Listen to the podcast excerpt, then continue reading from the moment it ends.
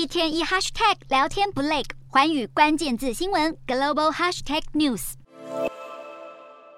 高喊要打赢新冠疫情狙击战的中国，又再次面临焦灼战况。中国卫健委公布最新通报，二十日新增一百五十八例本土确诊，其中陕西有二十九例，内蒙古和广东各二十七例，北京也有十五人染疫。松绑疫情管控，短时间内可能很难实现，毕竟连参加中共二十大闭幕式以及中共第二十届中央政治局常委见面会的人士，二十一日和二十二日一天之内要做两次的核酸检测，然后集满四张认证贴纸才能入场，而类似措施已是日常。别说首都是如此，天津也因为爆发群聚感染，因此宣布二十二日全市展开核酸检测。至于郑州，则是一区一策，也就是各地区将动态调整疫情防控风险。连红海位于郑州的工厂也跟进实施严格的防疫限制，禁止所有餐厅内用。路透社跟进报道，红海表示一切照常生产，影响不大。而郑州其他社区只要连续七天全员核酸检测阴性，